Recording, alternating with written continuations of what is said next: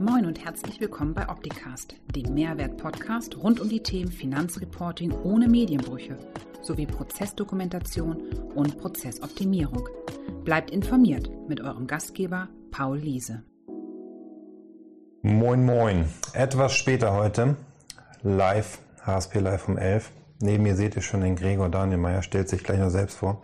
Wir sind deswegen später, ich habe heute mein erstes Personal-Ident-Verfahren gemacht, damit ich digital signieren kann. Gibt ja diese einfache Signatur, fortgeschrittene und qualifizierte. Und das dauerte ewig. Ne? Hier nochmal ein Bild zeigen, hier nochmal. Also deswegen ein bisschen verspätet, entschuldigt bitte. Gregor und Viktor sind dabei. Gregor, stell dich mal vor. Genau. Moin aus Hamburg. Ne? Heute hier in Hamburg, nicht per äh, Schalte dazugeschaltet. Ja, mein Name ist Gregor Danielmeier. Ich bin Sachbearbeiter im Betriebsprüfungsreferat der Oberfinanzdirektion Nordrhein-Westfalen, hier heute aber in privater Eigenschaft und äh, natürlich früher Betriebsprüfer gewesen. Und äh, daher äh, kenne ich noch den Tatort Kassenführung zu Genüge. Und ähm, aus diversen Themen habe ich jetzt einfach mal oder kam dann die Idee, dann auch mit Viktor zusammen heute einfach mal so eine kleine Moderation zu machen.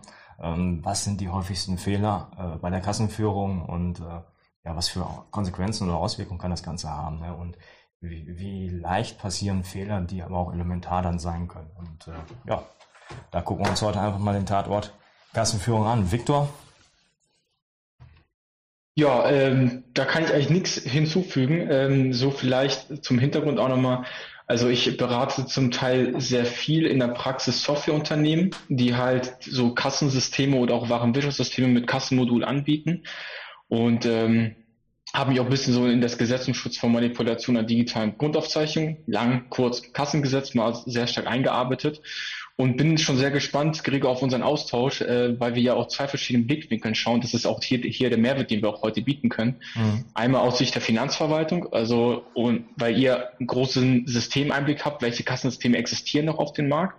Ich habe da einen etwas gefilterten Blick, weil ich eher mit etwas komplizierten Warenwirtschaftssystemen halt arbeite. Die sind meistens jetzt schon konform. Mhm. Und äh, wie gesagt, einmal aus der Beraterperspektive, so mit Softwareunternehmen oder auch mit Mandanten, die Kassensysteme einsetzen. Ja. ja. Also liebe Zuschauerinnen, Zuschauer, Zuhörer, Zuhörerinnen, ihr merkt schon, ich bin eigentlich komplett abgemeldet. Die beiden haben sich eingeladen. ich bin hier nur Intro und Outro, das mache ich und die beiden führen euch jetzt durchs Programm. Ähm, ja, lasst mal hören, erzählt mal. Ja, genau. Ich habe einfach mal hier ein PowerPoint gemacht. Vielleicht kannst du der eine oder andere sehen. Ich habe die vier häufigsten Fehler einfach mal aufgelistet. Das sind im Wesentlichen die Nichteingabe. Also der Unternehmer vergisst aus Versehen äh, einen Geschäftsverfall nicht einzugeben oder aber auch bewusst. Das heißt, wenn er die Kassenschublade offen lässt, ist das aus Versehen. Ja, wird häufig erzählt. Ne? Ich habe vergessen, die Kassenschublade wieder zuzumachen und äh, deswegen konnte ich das jetzt nicht einbauen.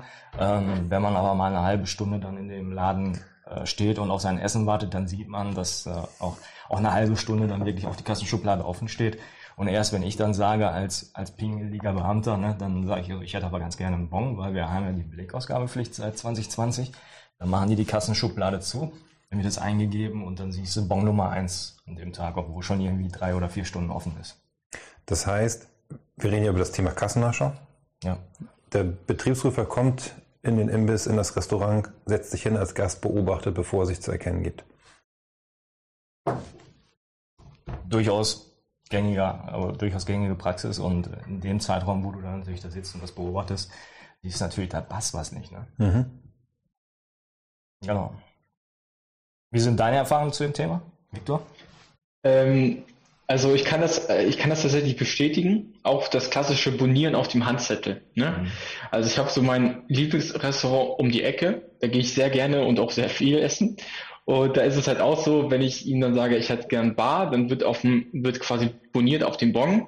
Und dann war's das. Wenn ich sage EC, ah, okay, dann geht man ans Kassensystem, man tippt alles ein, dann geht's in das EC-Gerät und dann, ne, geht's halt dann weiter. Und ich glaube, wir kommen auch noch dazu, was du auch noch zeigen wirst, dass man auch schon auf dem Bon teilweise erkennen kann, wurde das jetzt wirklich endgültig abgeschlossen oder nicht? Das ist dann eigentlich so diese Weiterentwicklung von Nichteingabe eigentlich, ne? Ja, genau. Ähm, also ich kann das auch bestätigen, also das kommt auch noch sehr viel vor. Und, und was man nicht verwechseln darf, wir reden jetzt hier nicht von so kleinen Betrieben. Also auch bei sehr großen Restaurantinhabern, ähm, die so wirklich so riesige Schiffe haben in der Stadt und Co., kommt das vor. Ja. ja warum kommt das vor? Ist denen das egal? Ist, ist denen das nicht bewusst? Fehlt denen eine Beratung? Nee, also ganz ehrlich, sowas ist Vorsatz. Also ich will, also ich will jetzt hier nicht schwarz-weiß malen, aber ähm, ich will jetzt hier auch nicht irgendwie so Blümchentalk machen, sondern es ist Vorsatz, ganz klare Sache. Also das kann nicht sein, dass sie das vergessen, weil schau mal, es gibt ganz viele Unternehmer, die ja genau das Gegenteil beweisen. Da, da laufen die ja mit diesem mit diesem ähm, Order rum, ne? also die haben ja also ein ähm, Eingabegerät, wo die dann die Bestellung direkt erfassen. Also und dann ist das im System drinne. Dann ist dieser Vorgang quasi aktiv und kann dann zum Schluss abgeschlossen werden. Oder es geht halt direkt zum ähm, quasi in die Küche, sage ich mal, und die sehen halt ganz genau, okay, da ist jetzt eine neue Bestellung reingekommen. Dieses Vergessen, das funktioniert im Jahr 2021 einfach nicht mehr als Grund, meiner Meinung nach. Okay, vielleicht sind es schon mal Mitarbeiter, die es vergessen, kann ich jetzt ja nicht beurteilen. Ne? Ist ja häufig nicht, dass der Unternehmer selbst, sage ich mal, an der Kasse steht, sondern ein Mitarbeiter das vielleicht auch mal vergisst. Oder aber halt auch die Möglichkeit, dass der Mitarbeiter sich dann irgendwie auch was aus der Kasse rausnimmt die Gefahr besteht dann ja auch immer wieder da, wenn ich es nicht eingebe. Das weiß der Unternehmer ja auch gar nicht, was müsste denn jetzt eigentlich in der Kasse drinne sein. Und äh, dann kann sich ja jeder einen Schein rausnehmen. Das Problem ist no. halt, kommt dann die Kassennachschau und sagt so, wir machen jetzt sofort eine Kassennachschau und einen Kassensturz. Steht der Unternehmer natürlich da. Ne? Wenn er nur 200 Euro eingegeben hat, aber, aber 500 Euro abzüglich Wechselgeld in der Kasse liegen, dann müssen die 300 Euro Differenz ja irgendwo herkommen. Und, da ist man ja sofort dann auch äh, in dem Bereich, wo man sagt, so, da passt es halt nicht. Ne? Da wird nicht ordnungsgemäß erfasst und da sind die Geschäftsauf oder die Geschäftsvorfälle sind nicht ordnungsgemäß aufgezeichnet worden. Hm. Genau, und wenn der Unternehmer diese Probleme hat mit den Kassendifferenzen und Co., dann wird da, die schauen ja auch immer nach, ab einem gewissen Wert, schauen ja wirklich nach, okay, was sind denn die Gründe jetzt eigentlich dafür? Ne? Und dann haben die entweder Kontrollmaterial rumliegen, wie diese Handzettel, um dann, um das mal abzugleichen, ja, oder ähm, die haben halt keine. Und dann muss ich natürlich in den, in den Prozess einsteigen und sagen, okay, wo ist denn das Problem? Und das Problem ist dann das Bonieren auf dem Handzettel. Also suche ich eine Lösung, wie zum Beispiel, ich habe direkt diese Order dabei. Also ich weiß nicht genau, wie die jetzt gerade heißen. Gregor, wie heißen die Dinger, die ich halt direkt, äh, wo ich das direkt äh, eingeben kann bei der Bestellung? Es gibt dafür einen Begriff, fällt mir aber gerade nicht ein. So ein Portable Order oder so, irgendwie sowas in aber ich glaube, jeder weiß quasi, was ich meine. Ja. Ähm, das ist dann die Lösung, fertig. Ne? So. Also deswegen, ich bin da so ein bisschen, ich bin da sehr ehrlich, weil äh, ich bin halt einfach der Meinung, ähm, selbst je größer das Unternehmen, desto größer ist natürlich auch die ähm, Notwendigkeit oder das Bedürfnis des Unternehmers, dass ich compliance-konform handle, weil ich kann meine Mitarbeiter nicht mehr kontrollieren über Handzettel. Also wenn du einen riesigen Laden hast, funktioniert das nicht mehr und da kann die IT halt sehr gut helfen. Ich habe mal eine Frage. Wenn der Buchungsstoff aus dem Restaurant beim Berater landet, Mhm. Bekommt ein Berater das nicht mit? Wenn die Kassendifferenzen erfasst werden, dann kriegt er das mit. Also er sieht, dass es Kassendifferenzen gibt, aber ansonsten würde er das nicht mitbekommen. Nein, weil er kriegt dann ja meistens nur den, ähm, also die Daten des Setpoints als Buchungsgrundlage. Ne? Mhm. Und einige Systeme lassen es zu, dass du Kassendifferenzen erfassen kannst. Da ist aber die Frage, werden die erfasst oder nicht. Also wir empfehlen immer, Kassendifferenzen zu erfassen. Ne? Ist ja auch durchaus ähm, plausibel, dass du mal einen Tag hast, wo 10 Euro zu viel rausgegeben werden richtig. oder dass 10 Euro zu viel drin sind. Ist ja auch genau. eher authentisch dann, sage ich jetzt mal, wenn man ein paar Tage dabei hat, wo es mal nicht stimmig ist. Ne? Richtig, genau. Also das ist einer der Fehler, ne? Nicht-Eingabe, sagtest du. Genau. Und jetzt können wir mal den Blick nach Italien machen. Ähm, da haben wir ja diese Belegmitnahmepflicht. Du musst ja einen gewissen Radius von einem Restaurant oder von einem Friseurbetrieb oder was auch immer, musst du deinen Kassenbeleg dabei haben. Wenn du erwischt wirst und hast keinen Kassenbeleg dabei, die Guardia Finanz sieht dich dann, ähm, ja, und dann musste, musste eine Geldbuße bezahlen. Und ähm, ich war im Juni, war ich beim Friseur in Italien. Da habe ich mal einfach einen Beleg mitgebracht. Ich suche den mal gerade. Hier.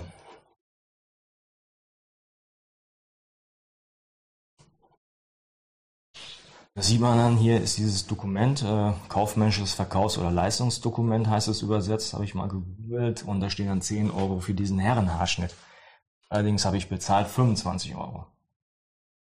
Mhm. Wir haben zwar diese Belegmitnahmepflicht, also ich hatte dann auch diesen Beleg mitgenommen und man sieht sogar, ich habe ihn eingescannt und verwende ihn ja auch hier dafür. Ne? Aber letztendlich hat der Unternehmer nicht den richtigen Betrag erfasst. Also wenn ich 25 Euro bezahlt habe, dann hat er 10 Euro halt als Umsatz deklariert an dem Tag oder in seiner Kasse erfasst. Aber die restlichen 15 Euro, die hat er sich dann wieder in seine Hosentasche gesteckt. Und nicht dem Finanzamt dann erklärt. Also ist das italienische System auch nicht optimal. Also ist das italienische System auch nicht optimal.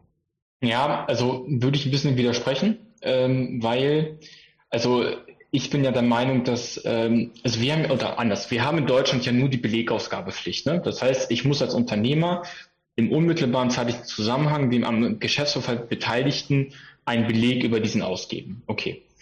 Ähm, wenn man sich ein bisschen mit Risikomanagement beschäftigt, sagt man, wenn man auch Maßnahmen durchsetzen möchte, dann müssen diese Maßnahmen auch akzeptiert werden. Und bei der Belegausgabepflicht ist es einfach so, dass es vom Prozess her meiner Meinung nach einfach dumm ist.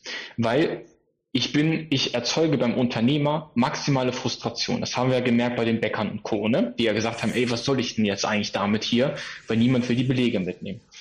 So. Und die Belegausgabepflicht kann ich durch ein paar Tricks auch einfach umgehen, tatsächlich. Bei der, bei der, wenn ich eine Belegmitnahmepflicht hätte, dann hätte ich einfach den, einerseits den Kunden dafür sensibilisiert, was macht er, also dass ich das einfach, also worum es eigentlich geht im, im Großen und Ganzen. Und wenn ich als, ähm, wenn ich als Unternehmen da wirklich etwas falsch aufzeichne und Co., dann ist das ja also das ist ja richtig, vor, das ist ja vorsätzlich. Ich habe im einzelnen Fällen vielleicht äh, Fahrlässigkeit, okay, das kann ich mhm. ja dann durch die Kassendifferenz dann, dann halt wieder lösen, alles gut. Aber wenn das immer wieder passiert, dann habe ich ja auch eigentlich als Finanzverwaltung eine, bessere, eine höhere Chance, das eigentlich aufzudecken. Ne? Weil das wird ja immer wieder vorkommen. Und ich bin der Meinung, dass diese Belegmitnahmepflicht wäre eigentlich notwendig gewesen in Deutschland, weil sie auch als Innovationstreiber fungiert hätte. Weil sie, dann hätten sich vielleicht Plattformen gegründet, die sich halt damit beschäftigt hätten, sagen, komm, wir wollen für den Endkunden das bessere Erlebnis bieten, quasi einen Mehrwert bieten oder diesen Prozess einfacher machen. Stattdessen erzeugt die Belegeausgabepflicht gerade wieder Insellösungen, weil jeder große Markt seine eigene App entwickelt, mit, mit dem eigenen Kundensystem. Äh, äh, ne? Und das ist eigentlich eher kontraproduktiv. Aber ich gebe euch recht, das ist jetzt nicht das aller äh, Heilmittel, diese ja. Belegmitnahmepflicht, aber sie hätte das Risiko weiterhin gemindert und, und der Prozess wäre auch deutlich flüssiger gewesen, weil ich sehe ich sehe es ja jetzt auch. Ich gehe einkaufen und sage, nee, danke, brauche ich nicht und weg. Das ist ja maximal frustrierend. Ne? Aber jetzt habt ihr beide ja gesagt, ihr wollt über vier Fehler in der Kassenführung sprechen. Der erste Fehler war Kassenschublade bleibt offen. Das habe ich verstanden. Der zweite Fehler ist jetzt, ähm, das ist jetzt Italien, betrifft uns nicht so ganz. Es Aber ist halt die, die, ja. die Idee dann halt wirklich dann auch die Belegmitnahmepflicht zu implementieren wo ich sage, ist halt äh, trotzdem fehlerlastig, aber Victor meint, aber die Leute in, werden halt daran gewöhnt, sage ich jetzt mal. Und als Kunde habe ich auch die Möglichkeit, ey, ich habe dir jetzt 30 Euro gegeben, mhm. du erfasst nur 10, was machst du mit den anderen 20 Euro?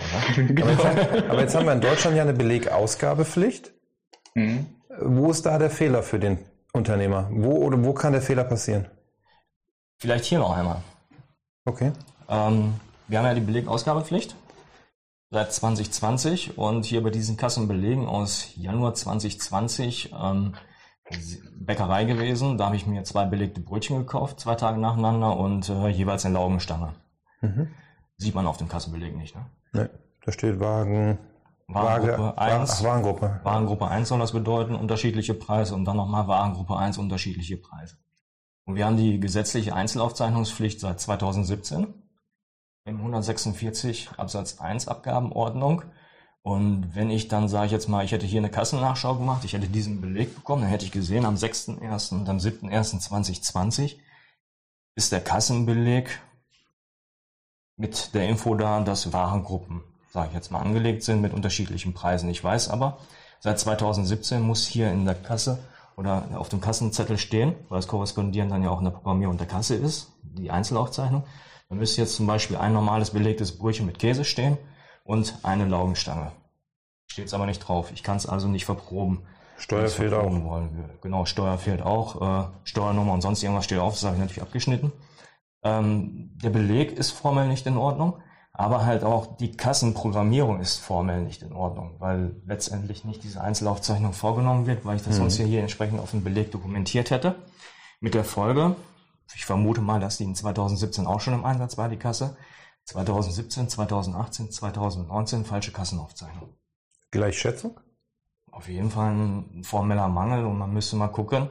Äh, man kann es auch gar nicht verproben letztendlich. Wenn ich jetzt bei dieser Bäckerei den Warenverkauf verproben wollen würde, könnte ich es gar nicht machen, weil ich gar nicht weiß, was ist denn jetzt verkauft worden.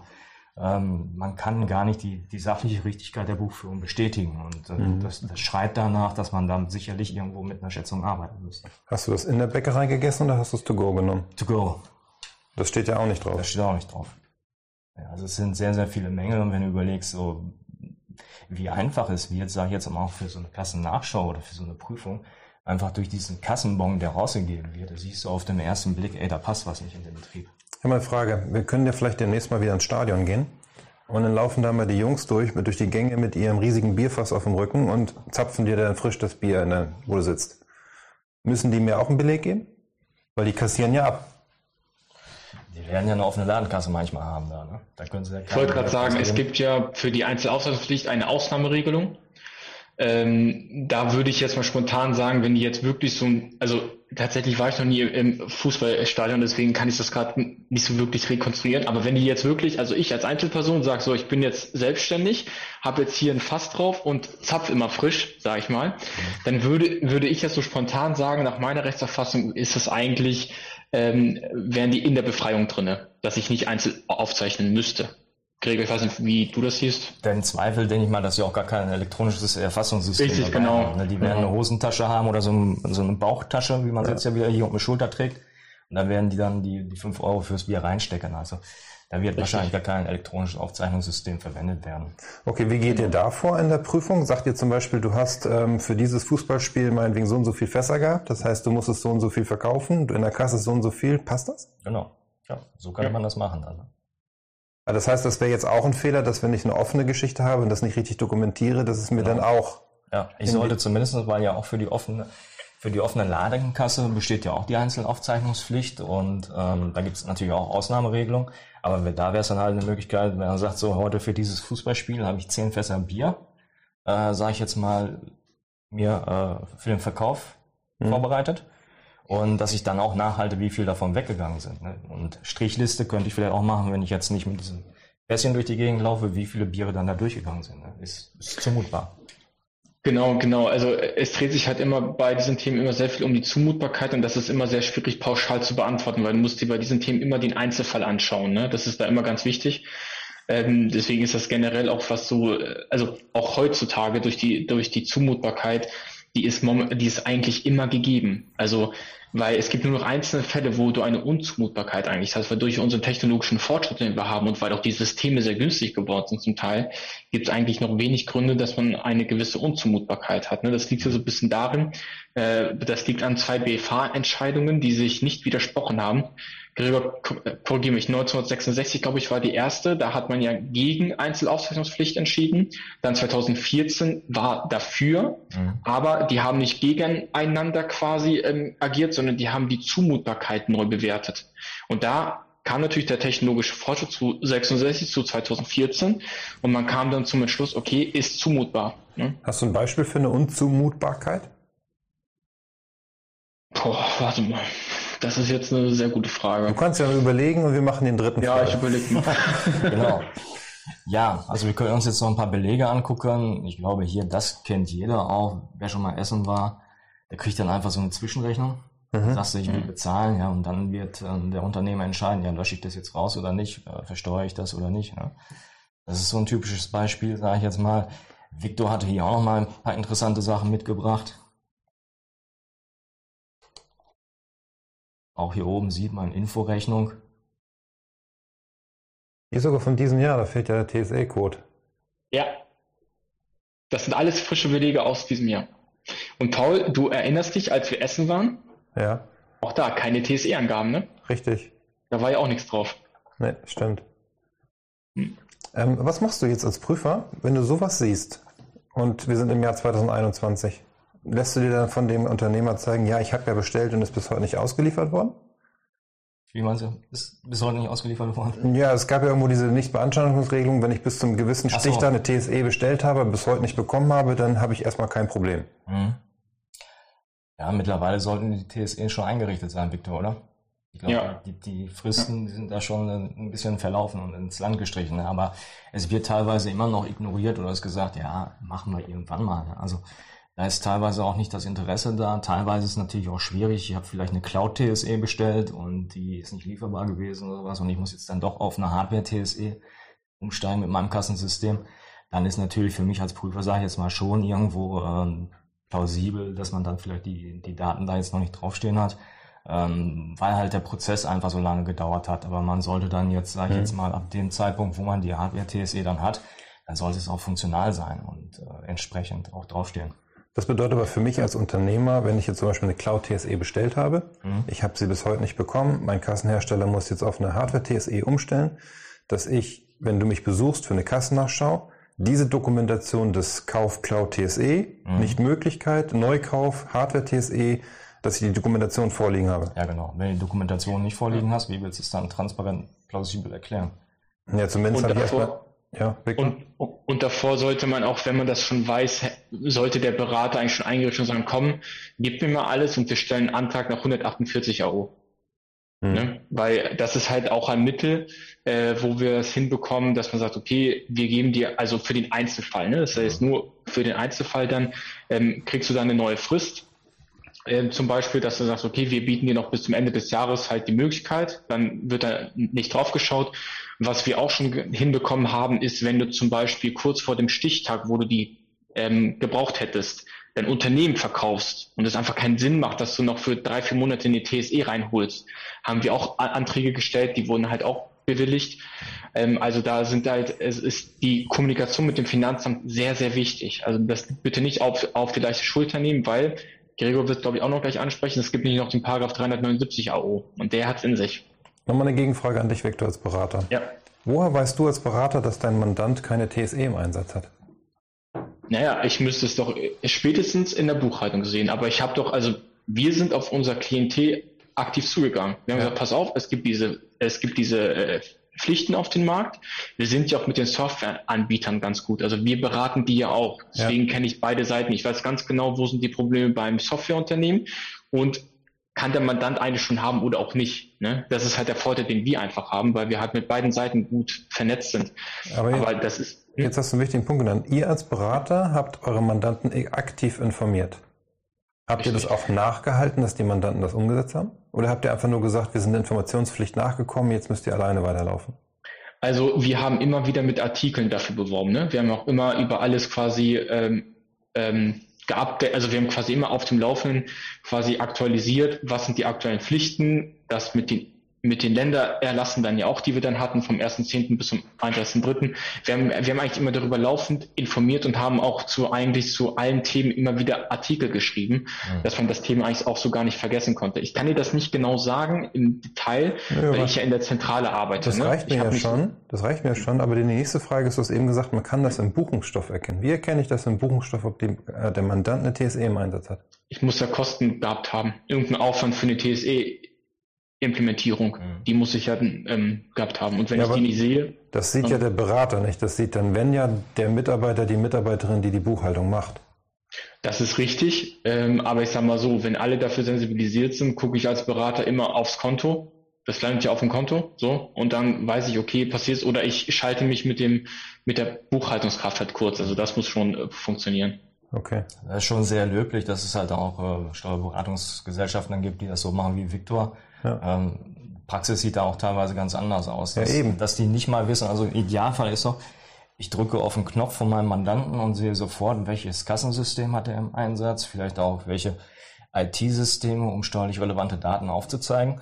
Und dann sollte ich auf Knopfdruck, sage ich mal, auch diese Verfahrensdokumentation, sage ich jetzt mal, auch dann für diese IT-Systeme, sollte ich dann auch parat haben als Steuerberater, zumindest eine Information, hat er oder hat er nicht oder besteht hier noch Beratungsbedarf? Ne? Denn mhm. ähm, letztendlich wissen wir auch, kennt sich ja auch so der Verfahrensdokumentation, äh, ist halt schon wichtig, sage ich jetzt mal, um überhaupt dann auch die Verfahren nachzuprüfen, die, die da in den Betrieben bestehen als Prüfer, ja. ich jetzt mal. Ne?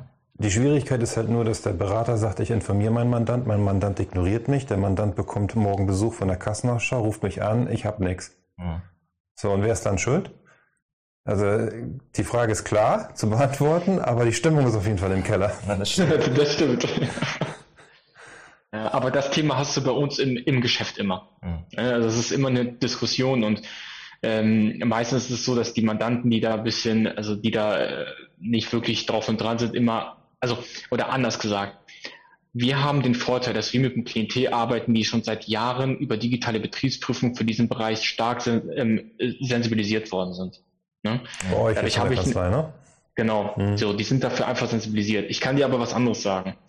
Zahnärzte. Das war ein großes Thema, als ich das ähm, intern mal bei uns publiziert hatte, dass ich auch der Meinung war, dass auch Zahnärzte brauchen eine TSE und kommen in diesen sachlichen Anwendungsbereich des 146 mhm. AAU. Habe ich erstmal ganz viele Anrufe bekommen von ganz vielen SteuerberaterInnen, die halt gesagt haben, Herr Rieband, Zahnärzte, Ärzte, Kassenführung, was ist das denn? Mhm. So, und dann haben, haben wir darüber mal diskutiert und ich habe dir mal gesagt, worum es eigentlich so geht bei, bei diesem ganzen Thema. Und das, da haben wir eine Welle losgeschlagen. Da haben mich ganz viele Ärzte, Zahnärzte angerufen und gesagt, Herr Rieband, das will ich nicht. Dann gesagt, gut, dann haben wir zwei Optionen. Kassenfunktion deaktivieren, wenn es nicht möglich ist, haben wir ein Problem, weil es geht ja nur um die Möglichkeit der Nutzung, nicht um die tatsächliche Nutzung. Ne? Und da haben auch vieles einfach ignoriert, gesagt, nö, ist mir jetzt egal, weil die sind nicht für diesen Bereich sensibilisiert, weil die gesagt haben, zu mir kam noch nie jemand, ich hatte noch nie eine Kassennachschau. Die hatten auch noch keine Betriebsprüfungen, wo wir dann Schätzungen hatten, jenseits der 300.000, 400.000 Euro. Ne? Mhm. Die werden jetzt die nächsten Jahre, glaube ich, etwas sensibilisiert werden dafür. Ja, ich hatte diese Woche am Montag den Fall, da hat sich eine Steuerberaterin bei mir gemeldet und gesagt, hey Paul, ich habe hier einen Mandanten, mhm. da haben wir mal vor ein paar Monaten angefangen, die Dokumentation zu schreiben. Der Mandant hat alle Fragen nicht beantwortet, die wir im Nachgang hatten. Mhm. Ähm, er hatte gerade Besuch bekommen. Kassennachschau. Ja. So, und das ist eben das latente Risiko, was ich einfach sehe. Klar ist es am Ende der Unternehmer selbst schuld. Ne? Wenn du mich besuchst und eine Kassennachschau bei mir machen willst, bin ich dafür verantwortlich, dass ich Doku habe. Aber ich sehe halt auch immer irgendwo so ein Stück mit Situation, dass der Berater mit aktiv sein sollte und vielleicht auch mit mehr Druck den Mandanten schützen zu wollen. Ja, und da müssen wir jetzt aber auch ein bisschen unterscheiden. Ne? Wenn du, also wenn du jetzt dich nicht auf einen gewissen Mandantenkreis spezialisiert hast, dann ist es ein bisschen schwierig als, schwierig. Berater. Mhm. Ne? Genau, also wenn du jetzt nur ein Prozent hast mit Kassen, kann ich die Berater verstehen, die sagen, ey, ich habe jetzt einmal informiert, ich habe nicht die Kapazitäten immer wieder zu, ähm, zu erinnern. Ja. Anders als bei uns. Ne? Ja. Wir haben ja das eigentlich, äh, 80 Prozent, glaube ich, äh, sind halt bargeldintensiv. Wir haben einfach da ganz andere Strukturen. Also da ist es, und das, glaube ich, wird immer klarer. Ne? Einfach Kanzleien, die sich spezialisieren, können einfach den besseren Service anbieten. Ja, also von den vier Ta äh, Fehlern habe ich jetzt mitgenommen, Schublade bleibt offen. Dann habe ich mitgenommen, dass die Informationen auf dem Bon nicht richtig sind, weil zum Beispiel nur Warengruppe draufsteht und nicht ersichtlich ist, was es war. Und wir haben jetzt hier gerade den Bon TSE fehlt und andere Informationen. Genau. Oder Bon nicht abgeschlossen, ne? Das war das andere, was wir eben noch hatten. Mhm. Dann halt dieses alte Kassensystem und äh, dann kann man sich nochmal den 379 angucken. Mhm. Ähm, der hat jetzt gerade im Zusammenhang mit den elektronischen Aufzeichnungssystemen, also mit den Kassen, hat er richtig Drive bekommen. Äh, da sind Änderungen vorgenommen worden und äh, der handelt halt damit mit Ordnungswidrigkeiten und äh, wenn man sich den mal durchliest in Paragraphen 379, das machen viel zu wenige, die eine Kasse betreiben oder auch äh, Softwarehäuser, wie auch immer. Ähm, da heißt schon, ordnungswidrig handelt, wer vorsätzlich oder leichtfertig, Victor hatte eben schon was zu den Vorsätzen gesagt, Belege ausstellt, die in tatsächlicher Hinsicht unrichtig sind. Ne? Oder Nummer drei, nach Gesetz buchungs- und aufzeichnungspflichtige Geschäftsvorfälle nicht oder in tatsächlicher Hinsicht unrichtig aufzeichnen lässt, verbucht, wie auch immer. Also dieser eine Beleg, den wir gesehen haben, ne, der hat ja nach dem Gesetz, muss ja die Einzelaufzeichnung erfassen. Und im Jahr 2020 hat er es nicht gemacht. Ne? Und äh, der 379 würde dann sagen, so hier, der hat da Sachen nicht gemacht, also könnte ich dann halt entsprechend auch eine Geldbuße festsetzen, die bis zu 25.000 Euro geht. Ne? Und ganz einfach, ganz easy, ohne dass er sich irgendwelche Daten großartig dann vielleicht mal angesehen hat. Das ist ja das, also da hat die Finanzverwaltung durch den Gesetzgeber etwas an die Hand bekommen, die können, also das geht ruckzuck. Und deswegen bin ich auch immer so bei diesem Thema sehr direkt, weil ich halt einfach, äh, weil wenn wir jetzt alles so weich formulieren würden, dann würden wir nicht für diesen Bereich sensibilisieren, weil dieser 379 AO ist halt äh, ist halt richtig Macht, die einfach die Finanzverwaltung bekommen hat kann gut sein, kann schlecht sein. Das wird sich dann einfach herausstellen, wie das in der Praxis gelebt wird. Ne? Mhm. Aber ähm, ich sehe das genauso wie Gregor. Also besonders Softwarehersteller sind sich da, glaube ich, nicht so ganz ihrer Verantwortung bewusst, ne, die sie auch haben. Weil ich meine, ich kann ja als Softwarehersteller eine Menge möglich machen. Kann ich diese beispielsweise, äh, kann ich die Belegausgabepflicht umgehen? Kann ich die deaktivieren? Kann ich das selektieren? Es liegt ja alles in meiner Macht. Ne? Und leider ist es halt so, dass äh, da wird halt immer auf den Kunden gehört. Nee, wir wollen das aber so. Kann ich grundsätzlich verstehen, auch den Softwareanbieter. aber ich, ich, ich verleite dann auch meinem Kunden oder dem, dem Steuerpflichtigen, je nach Blickwinkel, einfach zu etwas, was ihm halt auch selber schadet. Jetzt haben wir natürlich die Besonderheit, Gregor, dass die Beleg-Ausgabepflicht nicht sanktioniert wird, genauso genau. wie die Meldepflicht. Das ja. ist wieder ein anderes Thema. Ähm, aber ja, da ist genug andere Musik drin. Victor, du hast ja mal von so einem großen, tollen Restaurant bei dir in Hannover gesprochen. Und ja. in Verbindung mit dem 379 AO würde ich jetzt nochmal das Stichwort Tax Compliance dazu bringen. Wenn ich ein mhm. Unternehmer bin, ein großes Restaurant habe mit vielen Mitarbeiterinnen und Mitarbeitern, dann bin ich ja selbst als Unternehmer nicht mehr in der Situation, persönlich zu prüfen, dass jeder Beleg, wie es hier heißt, richtig ausgestellt ist. Ja. ja.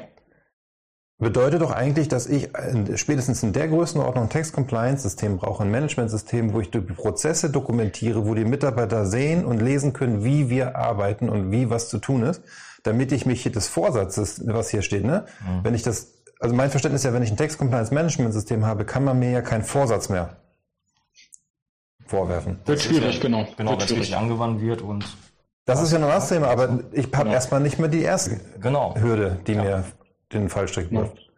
Ja, also genau, also du sprichst was Gutes an. Also das ist so diese ähm, das Bestreben nach Compliance, sage ich mal, wird, je größer du bist, desto größer wird das auch, ne? weil ich einfach die Kontrolle des Personals ist, liegt dann einfach im Vordergrund, gerade wenn ich bargeldintensiv bin. Ne? Und deswegen auch der Punkt, wo ich meinte, ein großes Unternehmen wird meiner Meinung nach nicht mehr auf dem Handzettel bonieren, weil es einfach sehr unsicher ist. Ne? Nicht nur Vorsatz, sondern ich kann auch was verlieren, vergessen, das ist immer gar nicht so äh, böse gemeint, sondern ähm, wenn ich das einfach mit, mit einem guten System verbinde, da, Paul, sind wir wieder beim Thema Anwendungssysteme. Ne? Mhm. Was habe ich im Einsatz? Wie unterstützt mich das im Bereich Compliance, IKS? Ne? Welche Kontrollen kann ich mir selber einbauen? Ne?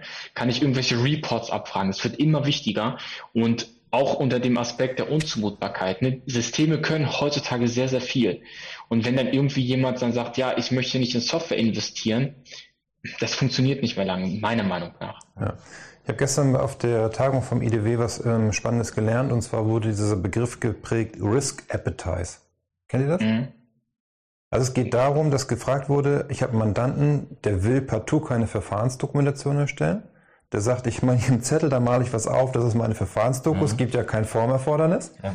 Aber spätestens hier an der Stelle habe ich doch ein Interesse dran, als Unternehmer zu sagen, ich dokumentiere meine Prozesse und meine Abläufe aus der Sicht Text Compliance, Verfahrensdoku gleich Nebenergebnis. Ja. Oder wie seht ihr das? Völlig deine Meinung. Der 379 wird einfach ignoriert, meines Erachtens. Also er wird nicht wahrgenommen und er wird ignoriert. Und äh, ich glaube, es muss auch erst einmal wehtun. Ne? 25.000 Euro vielleicht pro Geschäftsvorfall, wenn was falsch gelaufen ist. Damit dann halt auch die Softwarebetreiber oder aber auch die Steuerpflichtigen merken, so, ich sollte da doch ein bisschen besser aufgestellt sein. Text Compliance sollte für mich ein Thema sein. Und äh, ich sollte meine Umsätze dann auch zu treffen deklarieren. Ne? Weil 379 Euro geht ja nicht nur auf die Kasse. Das geht ja jeden Beleg, den ich ausstelle genau. als Unternehmer. Ja. Genau. Und noch vielleicht nochmal in Sachen Software. Ähm, und da unterscheidet sich so ein bisschen, ähm, wer ist ein guter Softwarehersteller und wer nicht. Weil gute Softwarehersteller haben eine super technische Verfahrensdokumentation. Weil ganz ehrlich, wenn ich doch ein, also ein, ein, also eine Anwendungssoftware im Einsatz habe, wo ich sehr vieles mit abbilden kann, ja, dann bleibt ja nicht mehr viel übrig, was ich selber für mich in der Verfahrensdokumentation eigentlich dokumentieren muss, weil ich mache ja vieles mit meinem System und wenn der Anbieter das schon ähm, dokumentiert hat, kann ich darauf verweisen. Alles gut. Ne? Ja, aber nur bedingt, weil äh, er sich als Prüfer ja immer noch dafür interessiert, wie ich das System nutze. Mhm. Ja, aber wenn du es nach dem Stand, also wenn du es nach dem vorge, also wenn du das System so benutzt, wie der Softwareanbieter es beschrieben hat, ja, und ja. wir kommen jetzt hier auf die auch auf die Programmführung. Also ich sehe den Trend gerade bei unserem Klientel, Programmführung wird immer straffer. Du hast nicht mehr die Möglichkeit über viele verschiedene Wege was abzubilden. Dann läuft das, dann musst du gar nicht mehr so viel selber aufschreiben.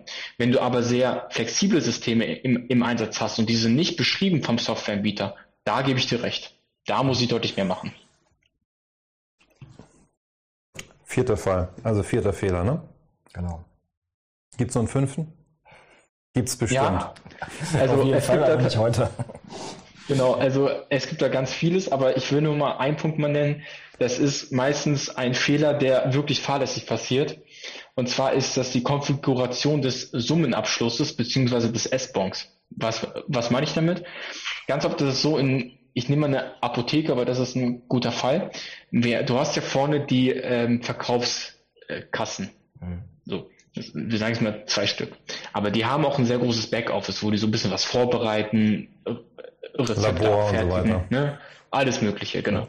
Und die haben ganz oft auch Zugriff auf den Verkaufsdialog wird aber meistens nicht genutzt. Sagen viele. Macht aber der Mitarbeiter doch, weil vorne ist alles voll, ich muss das mal eben was abfertigen, ich mach's hinten. Mhm. Dann will, dann kriegst du als Steuerberater nur den Z-Bon der vorderen Kassen als Buchungsgrundlage, buchst du alles schön ein, alles gut. Ja, dann kommt eine digitale Betriebsprüfung. Wir holen uns den, den, den Z3-Export, gleichen die Umsätze ab und denken, ups, wir haben Differenzen von 300.000, 400.000 Euro. Was ist das denn auf einmal? Da werden einfach die, die Backoffice-Kassen werden genutzt, um noch irgendwie gar nicht echte Umsätze, sondern fiktive Umsätze irgendwie zu dokumentieren über die verschiedensten Wege. Also da sind die ganz kreativ. Ist ja relativ komplex auch bei einer Apotheke. Ne? Genau, genau. Und da, wenn das nicht dokumentiert ist, habe ich nach vier, fünf Jahren halt ziemlich schlechte Karten, das wiederzulegen. Mhm. Und da ganz einfach konfiguriert einen Zentralabschluss, den S-Bon. Also der S-Bon ist quasi die Summe aller Z-Bons. Z-Bon ist der Tagesabschluss, also Zero-Bon. Ähm, und dann fallen die Umsätze auf und darüber kann ich dann auch Kassenfehlbedienungen offenlegen. Das ist so eine ganz kleine Konfiguration, die aber sehr viel bewirken kann. Ja. Halbe Stunde ist schon überlaufen. Ich hoffe, wir haben euch nicht gelangweilt da äh, beim Zuhören, Zuschauen. vielen Dank, Viktor, vielen Dank, Gregor. Ähm, du warst gestern bei uns im Studio, vielleicht noch ganz kurz das Wort dazu. Genau, wir haben ein E-Learning-Tool aufgenommen, äh, Digitalisierung der Betriebsprüfung, da dann halt auch einfach so über die Prozesse, die mittlerweile nicht mehr analog stattfinden, sondern digital stattfinden, äh, wie die im Fokus der Betriebsprüfung sind, sage ich jetzt mal und wie mit den Daten dann auch umgegangen wird, was daraus gemacht wird, wie die verprobt werden, wie wichtig ist es, dass die, die Datenstandards passen, dass ein Datenexport für die Betriebsprüfung mhm. funktioniert. Äh, darüber habe ich gesprochen, so ein bisschen. Mhm. Ja, ist jetzt in der Post-Production bei Jakob im Team, steht demnächst bei uns auf der Plattform zur Verfügung, kann gebucht und weitergebildet werden. Und du bist ja in der Plattform auch verfügbar, man kann dich ansprechen. Ja. Ansonsten über alle anderen möglichen Kanäle auch. Bist ja sehr präsent, so wie Victor und so ich. wie du auch. genau. Klar, ansprechbar. Du, wer was zu sagen hat, der, der sollte sich auch. Äh, ja, und wenn jemand Fragen hat, soll er sich melden. Ne? Ja, auch genau. auf diesen Talk heute, meldet euch, ähm, folgt uns, kurze Glocke klicken auf YouTube oder folgen hier auf LinkedIn und meldet euch bei Viktor, Gregor oder mir, wenn ihr noch Ergänzungen habt oder der Meinung seid, wir haben komplett falsch Informationen geteilt, dann lasst uns auch gerne korrigieren. In dem Sinne, schönes Wochenende, bleibt gesund. Auch ihr beide. Viktor, Grüße nach Hannover. Und Grüße zurück. Bis dann, ne? macht's gut. gut. Ciao. Tschüss. Das war Opticast. Ich hoffe, es hat Ihnen gefallen. Für alle Neuigkeiten von HSP folgen Sie uns gern auf Facebook, YouTube, LinkedIn, Xing, Twitter oder Instagram. Tschüss, bis zum nächsten Mal.